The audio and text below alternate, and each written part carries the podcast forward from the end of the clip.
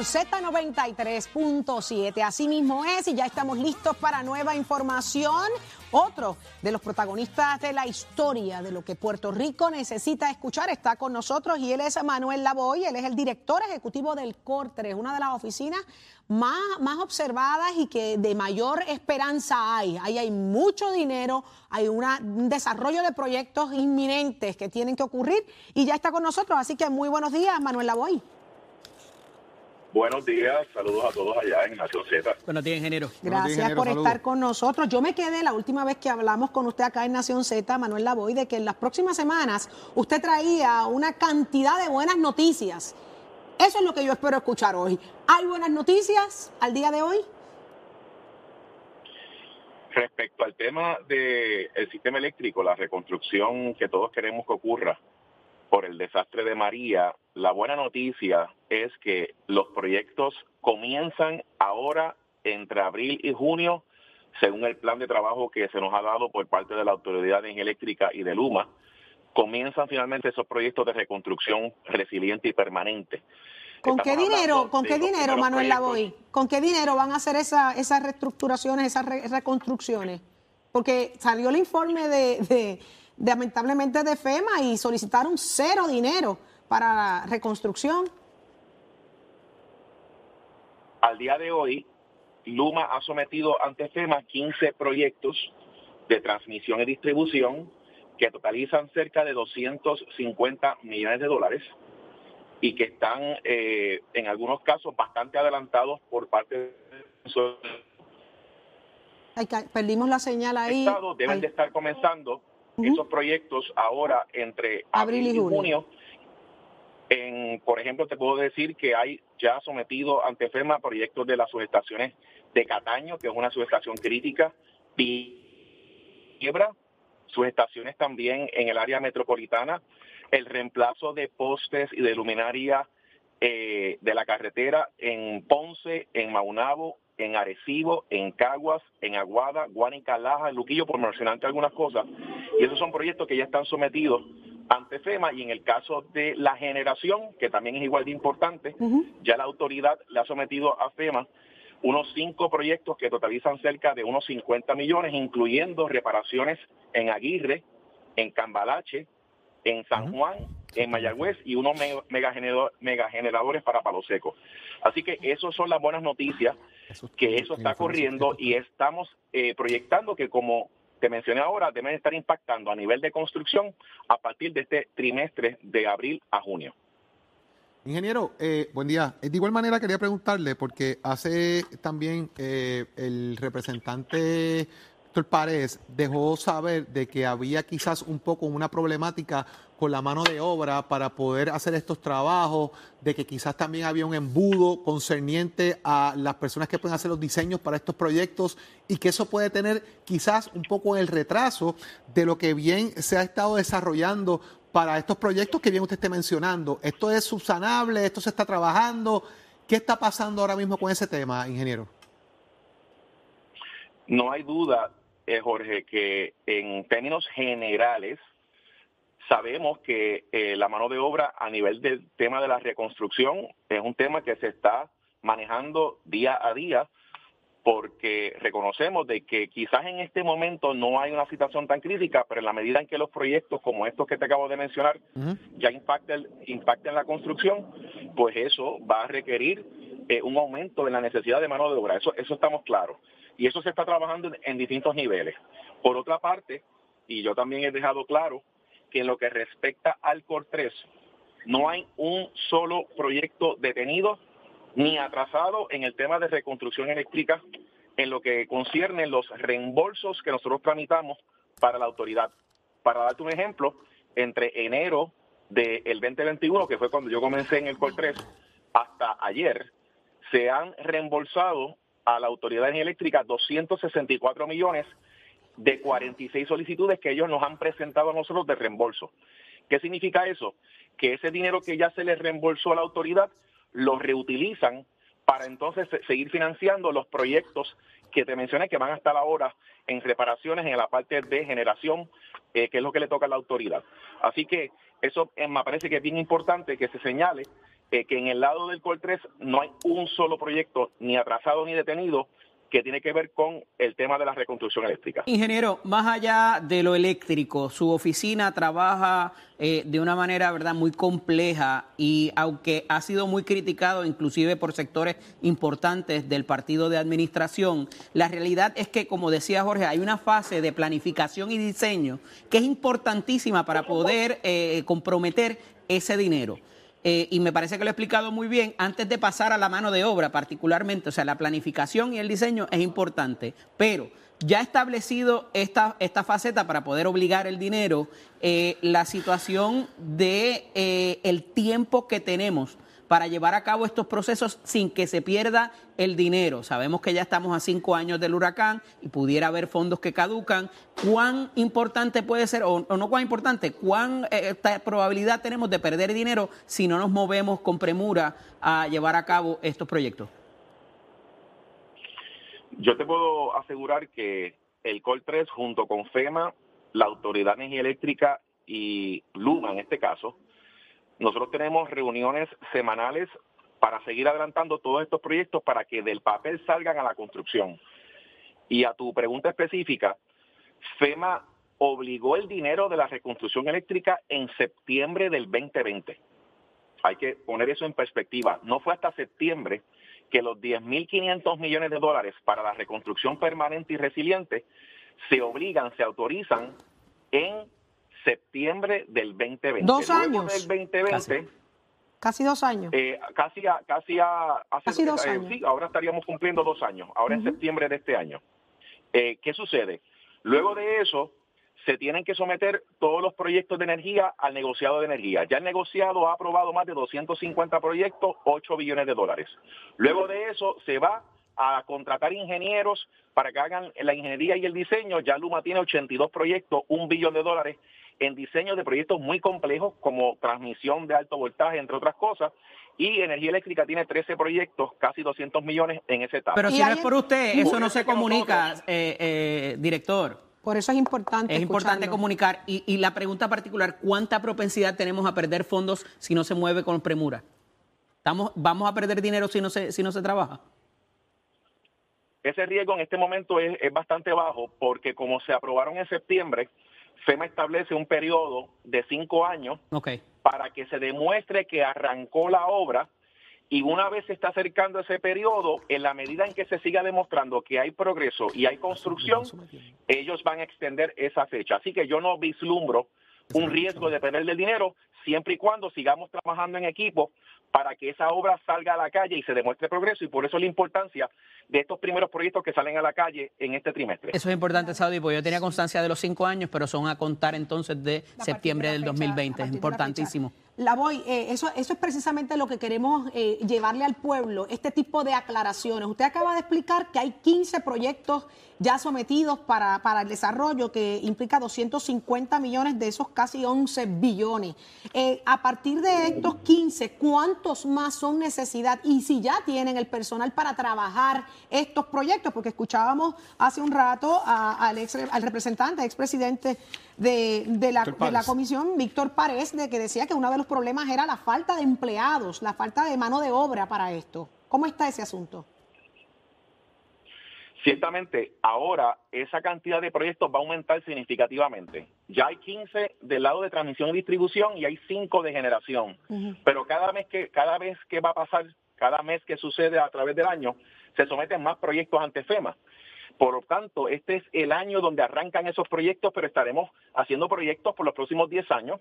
El último proyecto se contempla que se termine en los próximos 10 años. ¿Qué sucede?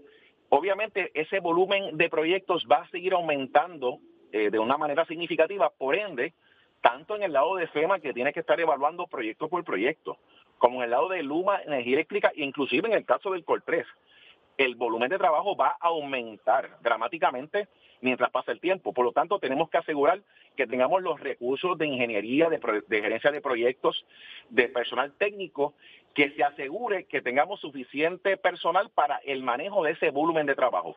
Ciertamente, te lo digo yo como Coltrés, que, me, que, que estamos constantemente reclutando personal. No es tan fácil reclutar ese, esa personal. ¿Cómo se hacen estas convocatorias, la, la y, le, y le pasa a FEMA también. Le sucede a FEMA, y le sucede a Luma, y le sucede a la autoridad. ¿Cómo se hacen estas convocatorias? La voy, ¿cómo se hacen estas convocatorias para educar, verdad? Y la gente sepa cómo lo puede hacer. Hay mucho talento allá afuera que, que quisiera saber y ponerse a disposición. Parece que estamos teniendo problemas. Ingeniero, Luma y la autoridad. En el caso del COL3, nosotros tenemos nuestro portal de transparencia. Ingeniero, discúlpeme, se perdió un poco la comunicación. Quisiera que repita, por favor, la pregunta, ¿verdad? Eh, la respuesta a la pregunta. ¿Cómo la gente se entera de que estas oportunidades de, trabajo están ahí? Disculpe, que se perdió la, la, comunicación. ¿Me escuchan ahora? Ahora sí, lo escuchamos claro.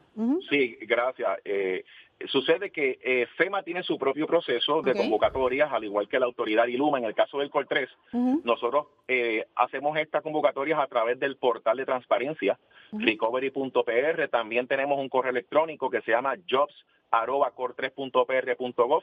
Y de esa manera nosotros estamos promocionando las oportunidades que tenemos. Pero ciertamente, el aumento de volumen de trabajo va a requerir que haga falta más personal y el mercado laboral pues tiene sus eh, retos en ese sentido y por eso hay que estar pendientes en este tema. Ingeniero, eh, tengo una pregunta importante y usted habló de los 15 proyectos, ¿verdad? Y también de los 5 y 5. Hablamos de lo que es Aguirre, eh, la planta de Aguirre, que van a trabajar con la unidad 1 y 2.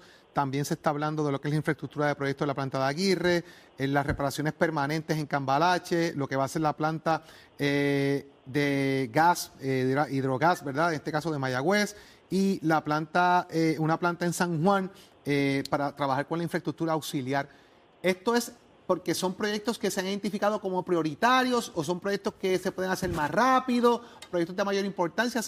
¿Cómo, ¿Cómo se cataloga, cómo se escoge el priority list de estos proyectos? ¿La agencia se lo envía a usted con la petición presupuestaria o esto se puede revisar y decir, mira, este es bueno, pero este tiene más importancia que otro? ¿Eso ocurre, ingeniero? ¿O eso es de cada agencia? Hay distintos factores que, que se evalúan por parte de la Autoridad Eléctrica y por parte de Luma. Recordemos que ellos son los que tienen la responsabilidad de ejecutar los proyectos con la asistencia y la colaboración de Coltres y FEMA. ¿Qué factores inciden? En el caso de la generación, como tú acabas de mencionar, la autoridad toma en consideración el estado de esa, de esa, el estado crítico de esa generación y qué es lo que se requiere para repararla utilizando estos fondos e inclusive tomando en consideración si hay complejidades como por ejemplo cumplimiento ambiental.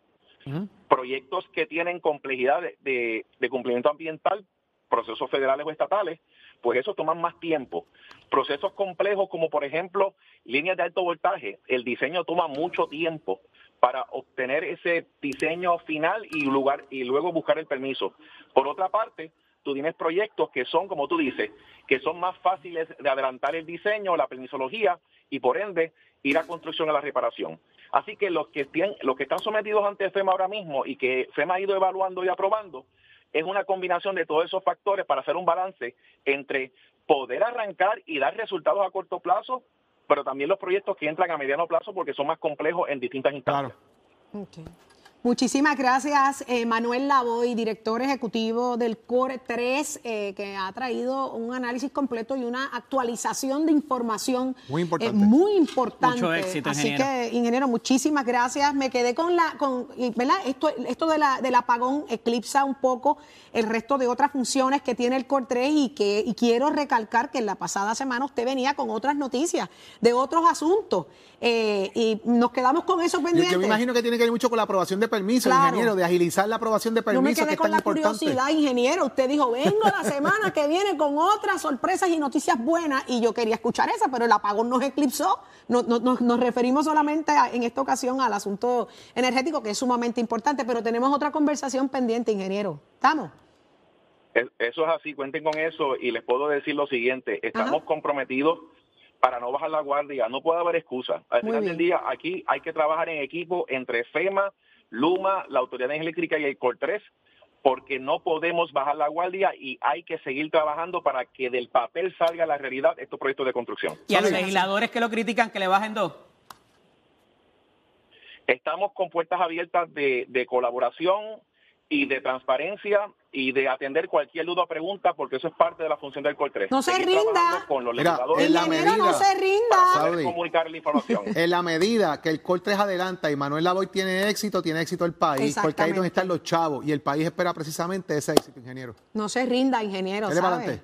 La- las cosas se siguen complicando, Gracias. pero no se Seguimos rinda.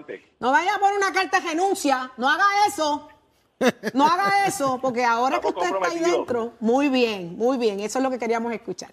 Gracias por estar Un con nosotros. Buen día, buen fin de semana.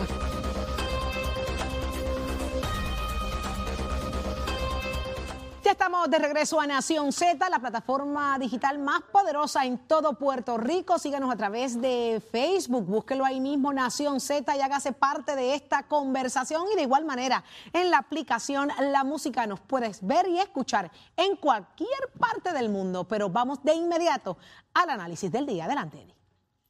Gracias, Saudi. Eh, tenemos con nosotros en la mañana de hoy al director de la Autoridad de Puertos, el licenciado Joel Pizá Batiz, a quien le damos prontamente la bienvenida. Buenos días, director. Muy buenos días, un placer estar en tu programa y saludo a todos los puertorriqueños y puertorriqueñas que te sintonizan.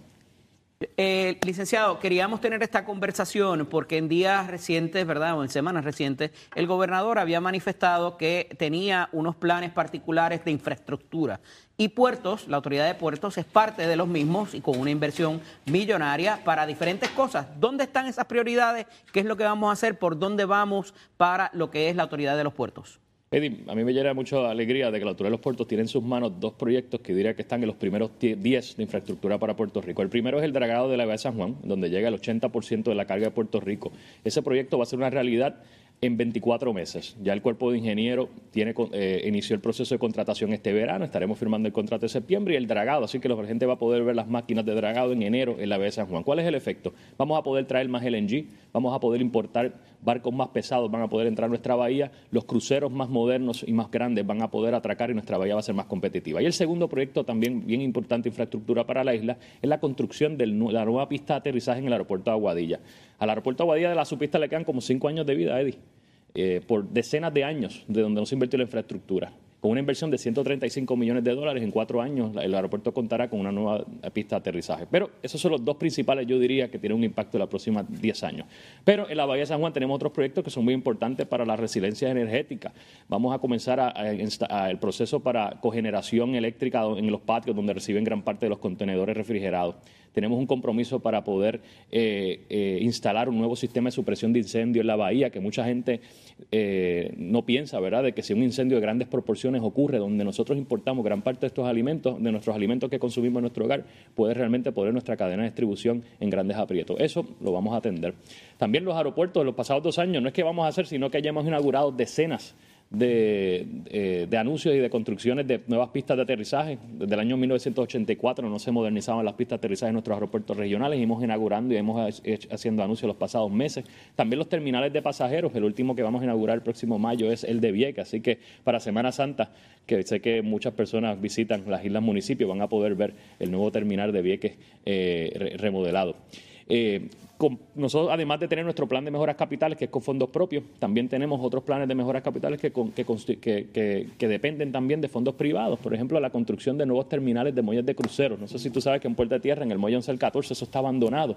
En los próximos cinco años va a haber nuevos terminales de ¿Dónde, cruceros. ¿Dónde está ese para ubicarnos en, pues en eso tiempo está en Bahía Urbana. Eh, si vas hacia adelante, donde estaba la antigua imprenta en Puerta de Tierra del gobierno de Puerto Rico, donde... donde estaba el cuartel y la, y la Correcto. pescadería. Pues Ujú. todo eso que mucha gente dice, Joel, eso está totalmente deteriorado, estéticamente, pues en cuatro años vamos a ver allí nuevos terminales de crucero en Puerto Rico, porque Puerto Rico solamente tiene tres muelles para hacer operaciones de puerto ba- bases de crucero. Eso realmente disminuye nuestra capacidad y allí vamos a tener dos adicionales en un proyecto de, alianza público-privada con capital privado. Eh, también en nuestra bahía, el, la Autoridad de los Puertos va a inaugurar este diciembre la apertura del dique seco en la bahía de San Juan, que estuvo 20 años cerrado. ATM tiene que gastar cientos de miles de dólares reparando sus embarcaciones en Islas Vírgenes, en las Bahamas. Nuestros comerciantes tienen que, que gastar miles de dólares llevando a arreglar sus embarcaciones a Colombia. Y Puerto Rico, que es una isla, tenía todos sus shipyards o sus dry docks cerrados. Eso es inaceptable. Así que ya en diciembre vamos a estar comenzando en operaciones el nuevo dique seco que va a generar empleo, mano diestra, y los comerciantes se van a ahorrar decenas de cientos de miles de dólares para que arreglen sus embarcaciones aquí en Puerto Rico, incluyendo la Autoridad de Transporte Marítimo. Eh, también tenemos los proyectos de FEMA. Eh, en Puerto Rico, eh, la Autoridad de Puertos, más o menos 100 millones de dólares. Ya comienzan pronto las subastas. Claro, esos proyectos que solamente es para reparar los daños relacionados a los huracanes Irma y María, que estamos hablando de techos, ventanas, pinturas. Pero junto con el bill del Infrastructure Package del presidente Biden, la Autoridad de los Puertos pues estará encaminado a competir en decenas de millones de dólares para posicionar a nuestro puerto marítimo ¿verdad? competitivo en los próximos 10 años. Así que me llena mucha alegría. Quiero felicitar a mi equipo de trabajo, los ingenieros, las horas sin dormir, porque realmente es un gran, es un, gran reto. Director, para bien o para mal, las emergencias y los desastres nos han enseñado mucho. Hemos aprendido y cómo quizás estos planes se van a modificar, por decirlo de cierta forma, eh, dado lo que nos han enseñado particularmente los huracanes. Pues mira, la, cada vez que nosotros cuando tenemos las reuniones con nuestros, eh, las, líneas navieras, por ejemplo, hace tres semanas, eh, nuestros ingenieros me dicen, yo le hay que reparar el frente marítimo, pero cada vez que hablamos de fondos federales, eh, dicen, lo importante aquí es fondos para resiliencia energética. Eso es lo primero que siempre nos piden nuestros, nuestros arrendatarios. Y es por eso que la cogeneración en los puertos de San Juan va a ser sumamente importante. En caso que tengamos un huracán en los próximos 5, 6, 7 años, categoría 5, que de alguna manera detenga ¿verdad? Lo, que es el suplido de energía eléctrica en nuestros muelles, no podemos perder eh, neveras, contenedores con carga refrigerada en riesgo de perderse, eh, depender de generadores que pueden fallar en cualquier momento. Así que, y cuando eh, usted habla de cogeneración, ¿a qué se refiere? Mira, son plantas de hecho, mencioné lo más importante, en, dos años vamos a inaugurar la cogeneración en el aeropuerto Luis Muñoz Marín. Son plantas o del gas propano o gas natural principalmente, que, que, permiten que el aeropuerto, infraestructura crítica, esté, para que el pueblo pueda entender, seis días desconectada del, del, grid de la Autoridad de Energía Eléctrica y puedan operar a capacidad. El aeropuerto Luis Muñoz Marín, olvidé mencionar eso tan importante, ya tiene sometido ante FEMA, con la ayuda de la Autoridad de los Puertos, su proceso de cogeneración. Si todo sale bien, en dos años vamos a estar con un programa de cogeneración del aeropuerto de los Muñoz Marín que en caso de tener una situación seis días sin tener que preocuparnos de generadores. Y eso pasó después de María. Eh, se fue hasta el, la cosa del GPS que para los aviones entrar y demás. Correcto. Eh, hubo un tiempo que estuvimos fuera. Y eso es lo que queremos emular, no solamente en el aeropuerto Luis Muñoz Marín, sino en nuestro puerto principal de entrada para poder entonces tener más resiliencia y, más, y, preservar la cadena de distribución, tanto de carga aérea, pasajeros, pero también del 80% de la comida que nosotros recibimos. Eh, que, y, el, y el costo extraordinario que a veces las compañías privadas tienen que invertir en diésel, ah, se lo van a pasar al consumidor en su cadena de distribución y es por eso que también es bien importante eh, darle herramientas de mitigación de costos para también preservar y abaratar los costos de la cadena de distribución cuando tenemos una emergencia. Director, los chavos están, ya llegaron, se otorgaron, están comprometidos y de cuánto estamos hablando eh, para, para, este tipo de infraestructura a nivel de puertos y de aeropuertos. las mejoras de planes de, capital con nuestros ingresos ya están, eh, ya hemos inaugurado muchísimo y vamos a seguir inaugurando. Aquellas mejoras de capital que vienen con como parte de capital privado, alianza, alianza público-privada, están bastante encaminadas. Entonces tenemos el tercer segmento que es los fondos de FEMA. Hemos obligado ciertos fondos. Nosotros no esperamos por FEMA. Por ejemplo, el terminal de Isla Grande. A diferencia de otras entidades. Claro, como tenemos eh, alguna un poco más de liquidez, no esperamos por FEMA. Comenzamos a hacer las mejoras en el aeropuerto de Isla Grande, comenzamos a hacer las mejoras en el aeropuerto de Culebra, comenzamos a hacer las mejoras en el aeropuerto de Vieques, pusimos la primera piedra, la vamos a estar inaugurando y ahora lo que estamos con FEMA es en el proceso de reembolso, porque ya nosotros adelantamos por cash, porque es bien importante eso. Estos programas son a bases de reembolso. Y como no teníamos tanto cash, lo que hicimos fue que priorizamos aquellos proyectos que realmente tenían mayor impacto y las islas municipios eran bastante importantes. Los terminales, el techo del aeropuerto de Ponce era bien importante. Cada vez que llovía eh, se, se dañaban las cosas. Inauguramos con el señor gobernador la expansión del aeropuerto de Ponce también. aquellos que tienen la oportunidad pueden ir al terminal totalmente renovado, amplio. Lo que viene en camino, además de la pista de Aguadilla, viene el proceso de diseño para la nueva pista del aeropuerto de Ponce. Yo no quiero alarmar a nadie, pero como resultado de los terremotos que tuvimos en la región sur de Puerto Rico, hubo unos pequeños daños en la pista de aterrizaje del aeropuerto de Ponce. No son tan críticos que requieran cerrar la pista, pero está en el proceso de diseño y lo vamos a atender. Así que como estos fondos son con reembolso, Eh, en la medida que tengamos el dinero, como lo hemos hecho en el pasado, vamos a adelantarlo y aquellos que requieran mucho más liquidez, seguimos entonces el proceso ordinario eh, con, con, FEMA. Director, ya para culminar, el, los procesos de los eh, cruceros ya regresaron luego de la pandemia, ¿verdad? sabemos que no ha terminado y se están llevando a cabo las diferentes, ¿verdad? los diferentes mecanismos de prevención, pero se afectó la, la capacidad económica de la autoridad, ¿ya, ya eso está restablecido? Sí, estamos muy contentos. A pesar de que Puerto perdió alrededor de 45 millones de dólares en fondos operacionales, gran parte porque no tuvimos por un año y medio cruceros en la bahía, en agosto del 2021 tuvimos un incremento sustancial. Luego el Omicron afectó todo lo que fue la cadena, la, industria de transportación, incluyendo cruceros y, y líneas aéreas, pero luego ya en enero 2022 Estamos recibiendo los barcos más grandes del mundo. Esta semana tuvimos el Wonder of the Sea de nuevo, el barco más grande del mundo de nuestra bahía. Tuvimos el otro día dos barcos clase Oasis de la línea Royal Caribbean. Eh, esta semana tuvimos, todos los días tuvimos un barco de crucero. Así que están, Puerto Rico es un destino que es bien difícil reemplazar. La comunicación con las líneas de crucero están muy, están muy, muy, muy saludables y ellas han hecho anuncios de que han puesto Homeport en Puerto Rico de sus barcos nuevos en la isla. Así que en este diciembre vamos a tener cuatro barcos Homeport en la BS Juan. Y otras líneas, ¿verdad? Como Norwegian, sus barcos nuevos de su flota están seleccionando a Puerto Rico como su puerto base en invierno. Eso va a pasar invierno 2023. Esas son muy buenas noticias, director. Gracias por estar disponible para nosotros y darnos toda esa información tan valiosa y tan importante porque hay esperanza y hay gente que está haciendo las cosas bien. Agradecido. gracias a usted por la invitación. Un placer. Saludar por Puerto Rico. ¿Cómo no?